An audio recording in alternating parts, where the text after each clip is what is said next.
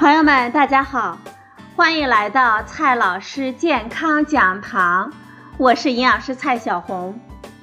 今天呢，蔡老师继续和朋友们讲营养、聊健康。今天我们聊的话题是虾皮怎么变味儿了？相信啊，很多朋友呢都有这样的经历。买来的虾皮是带包装的，当时颜色呢是非常正常的，也没有什么怪味儿。但是买回来放了没多久，一打开包装，就有一种刺鼻的氨水味，甚至颜色呢也慢慢的变红了。除了虾皮之外，鱼干、海蛎子、鱿鱼丝之类的干货，都往往会有这种现象。很多人怀疑了。这是在制作的时候加了什么东西吗？还是蛋白质分解之后产生的气味呢？有了这种氨水味的干货产品，我们还能够吃吗？这里面含有什么有毒物质吗？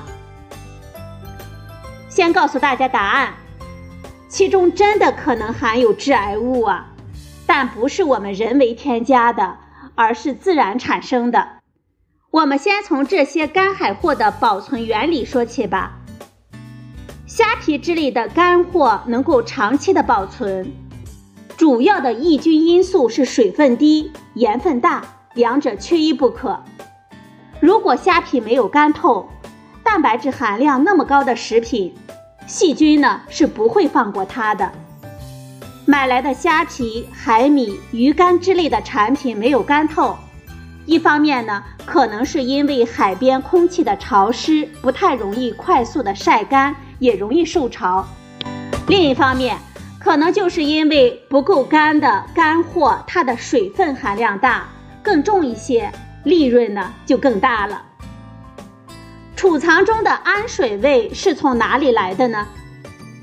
氨气是蛋白质分解的最终产物，蛋白质经过微生物的作用。先变成肽和氨基酸，然后再分解成低基胺和氨气。低基胺呢，就是腥臭气的来源；氨气就是刺激性味道的来源。虾皮刚买来的时候没有味道，这是因为蛋白质还没有严重的分解。但是因为虾皮没有干透，我们在常温的储藏的过程当中，细菌呢就会大量的繁殖。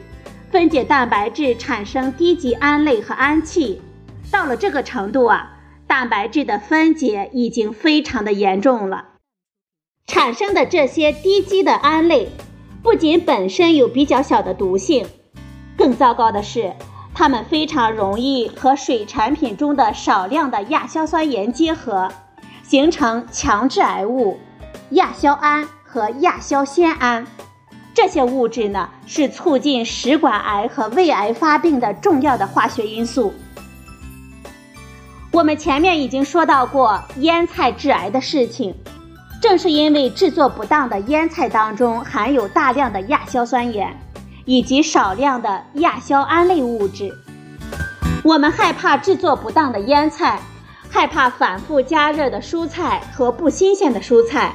正是因为害怕产生的大量的亚硝酸盐与胺类反应生成亚硝胺类物质，从而提高癌症的风险。亚硝胺类物质的毒性是非常大的，比如说，N2- 甲基亚硝胺的半数致死量是每公斤体重五十八毫克，还有慢性的毒性呢，致急性和致癌性呢，它有挥发性。从空气中吸入也会引起毒性的反应。各种海产品和肉制品是膳食中亚硝胺类的重要来源。按照我国卫生标准 GB 九六七七杠一九九八，海产品当中的 N2- 甲基亚硝胺的含量应该在每公斤四微克以下。N2- 乙基亚硝胺含量呢，应该在每公斤七微克以下。但是不新鲜的腌鱼、腌肉、虾皮、海米、鱿鱼丝、干贝、鱼干等都有超标的可能。所以，一旦虾皮出现了异味，我们不要可惜，要坚决的抛弃，即便是经过了水洗之后啊，我们也不能放心。所以啊，建议朋友们在购买虾皮之后，先要好好的洗几遍，去掉沙子和蛋白质的分解物，同时呢，也能够除去一部分的水溶性的亚硝胺和盐。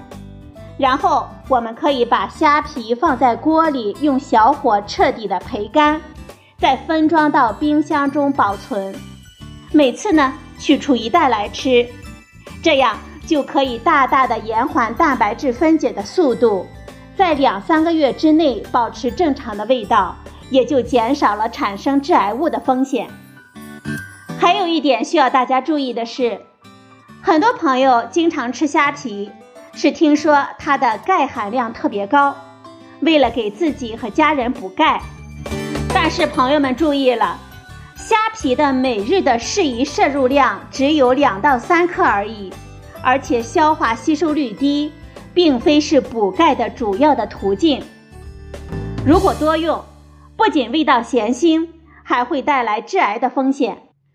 我们倒是可以考虑把虾皮焙干之后打成粉，和香菇粉、紫菜粉、精盐混合在一起，作为天然的增鲜剂，在烹调的时候少量使用就好。